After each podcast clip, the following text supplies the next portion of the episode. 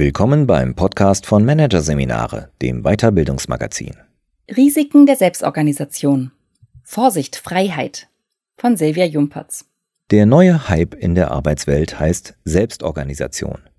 Immer mehr Unternehmen experimentieren mit Freiheit in der Arbeitsgestaltung, übertragen Mitarbeitern Verantwortung und schaffen formale Führung ab.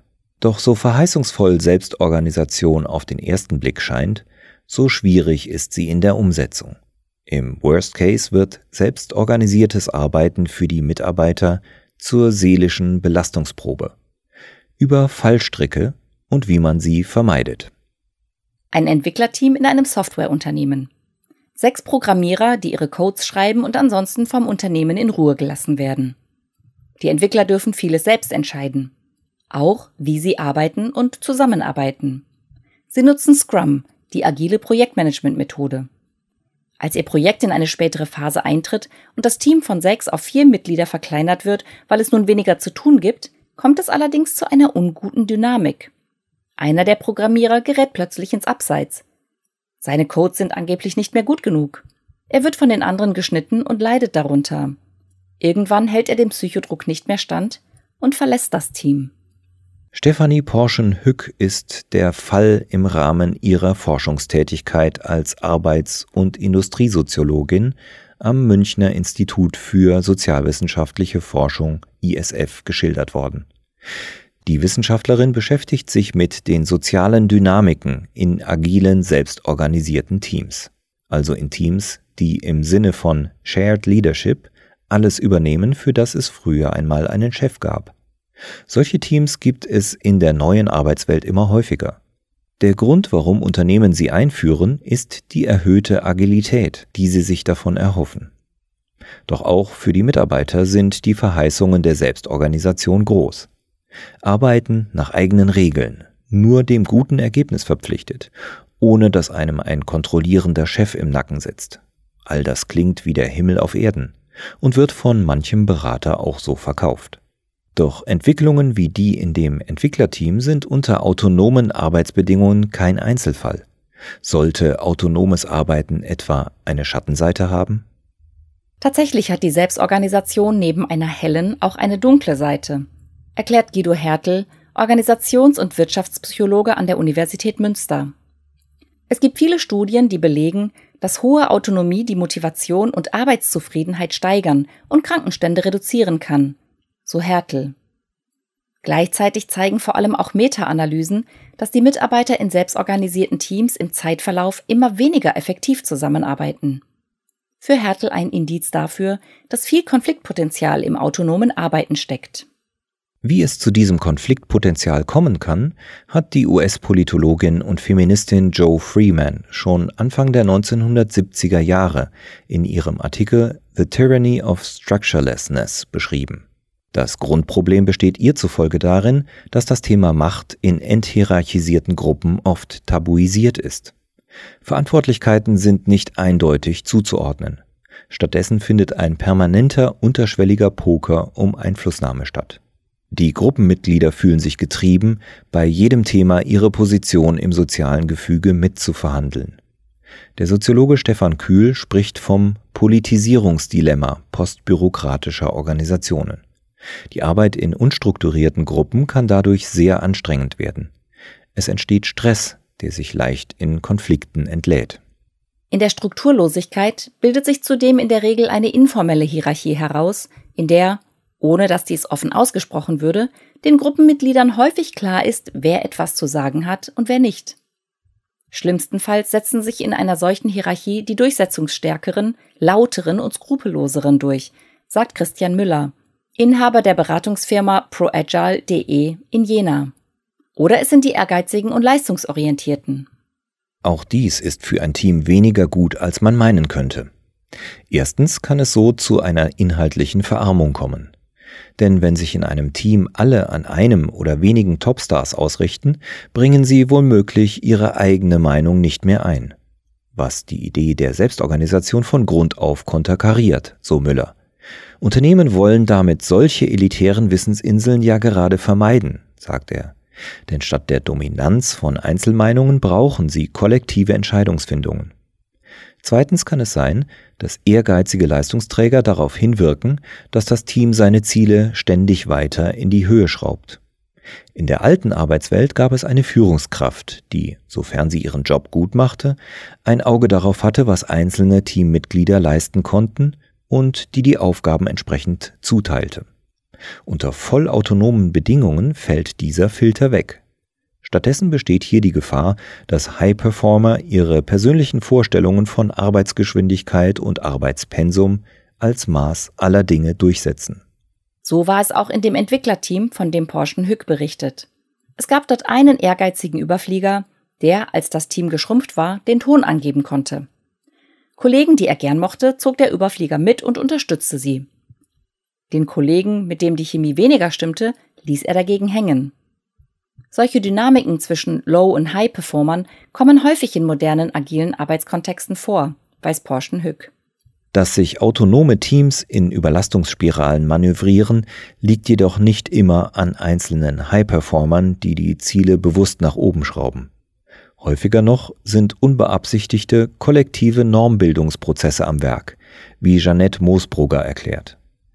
Die Soziologin und Unternehmensentwicklerin aus Lustenau hat in ihrer Promotion zum Phänomen der freiwilligen Selbstausbeutung bei Wissensarbeitern geforscht. Sie geht davon aus, dass schon die Wissensarbeit an sich ein Risikofaktor ist, der Kopfarbeiter dazu animieren kann, sich selbst zu überfordern.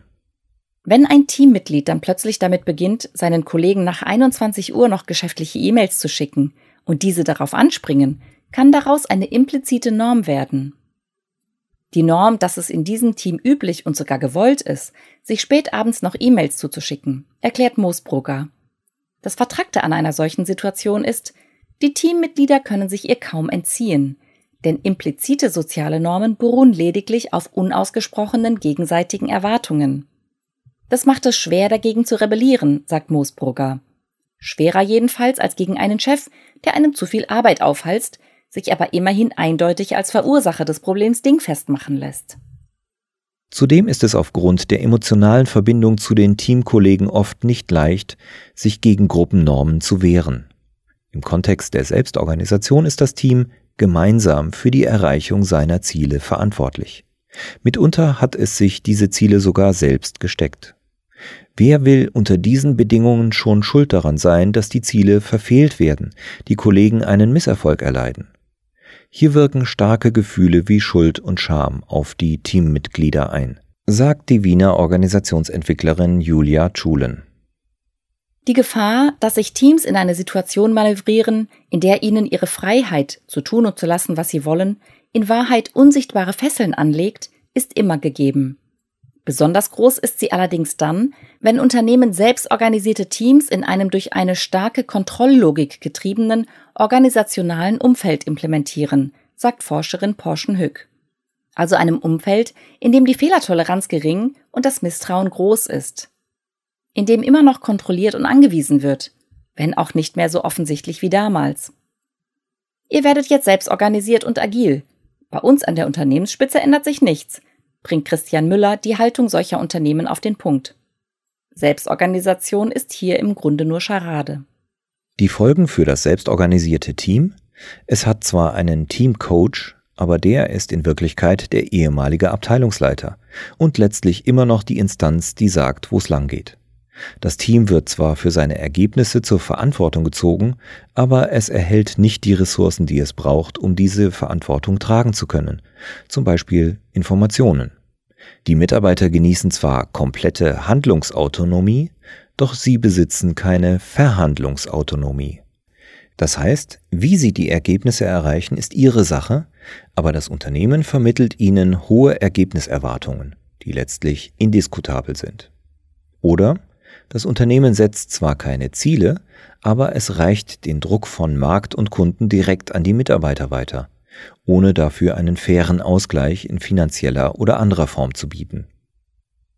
Handeln wir ein Unternehmer, aber ohne die Vorteile des Unternehmertums, fasst Christoph Schlachte, systemischer Organisationsberater und Business Coach aus Burgtann, die Situation zusammen. Er hält sie für eine nettere Form von Ausbeutung. Netter deshalb, weil Mitarbeiter oft dankbar für die ihnen gewährten Freiräume sind, die sie jedoch aufgrund des Drucks, der von der Organisation oder vom Markt kommt, paradoxerweise gar nicht nutzen können.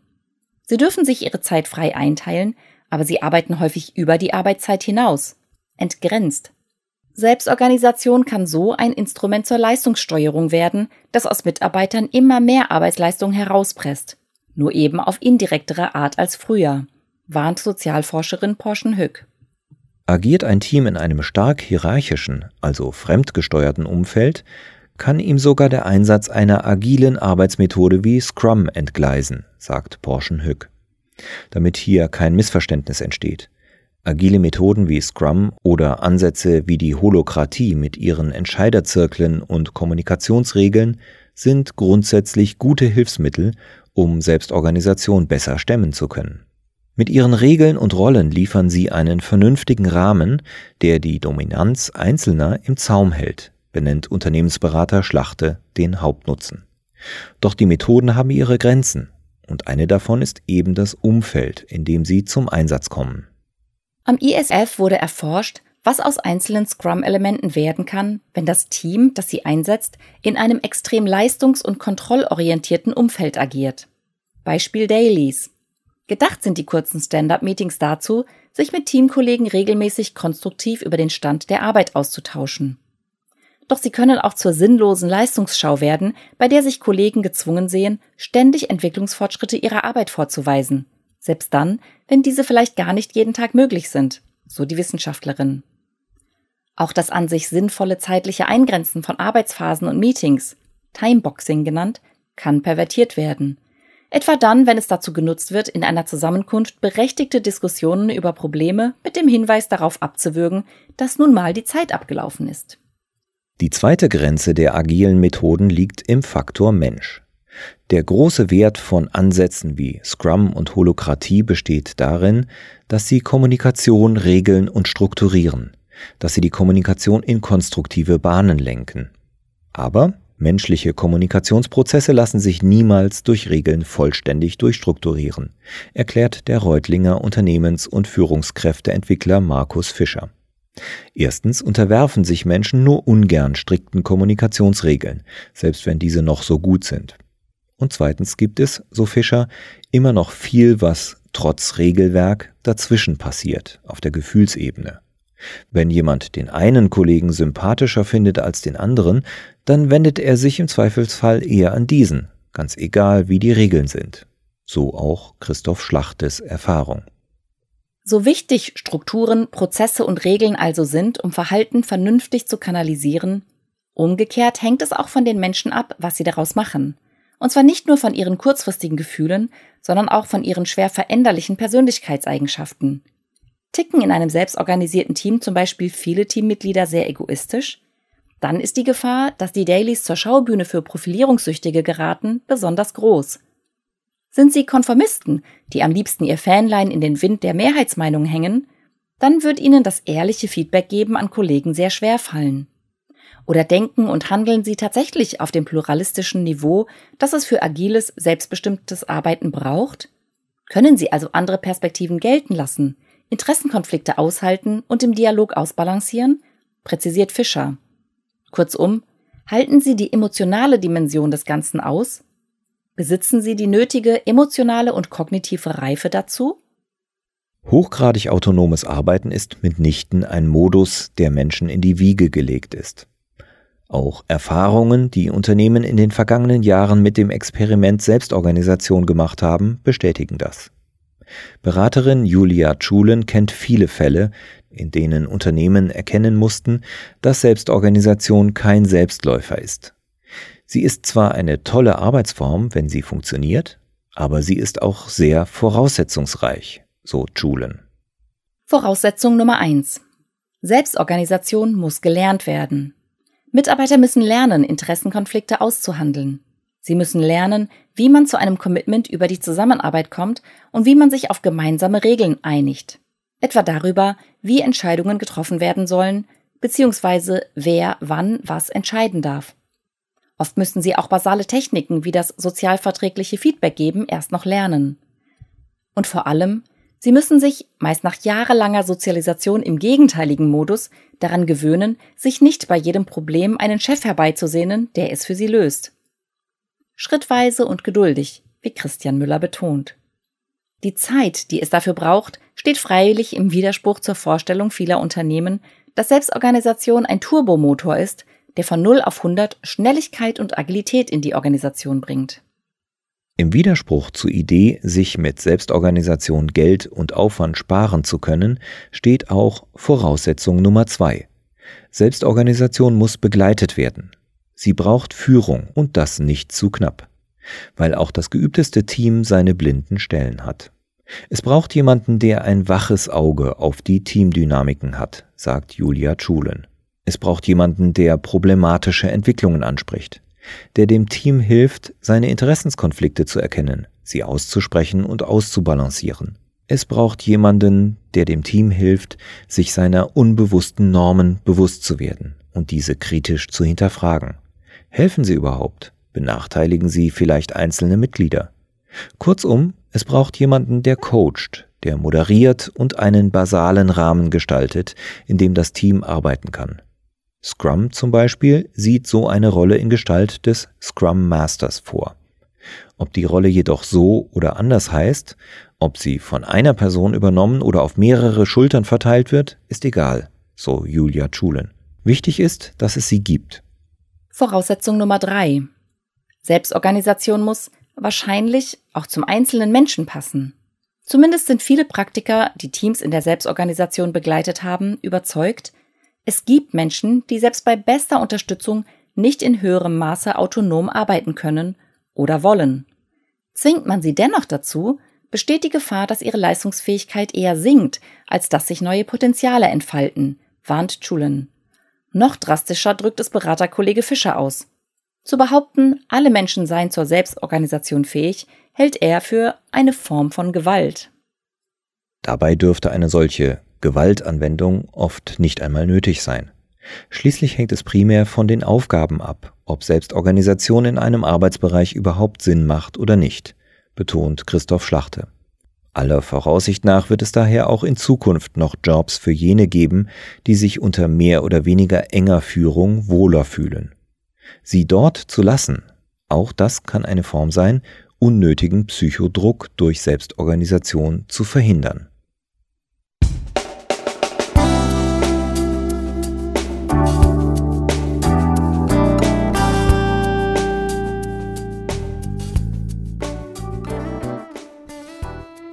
Sie hörten den Artikel Risiken der Selbstorganisation. Vorsicht, Freiheit von Silvia Jumpertz aus der Ausgabe Dezember 2018 von Managerseminare, produziert von Voiceletter. Weitere Podcasts aus der aktuellen Ausgabe behandeln die Themen Kommunikationsstärke entwickeln, Reden mit Persönlichkeit und synergetisch führen für ein besseres Zusammenspiel.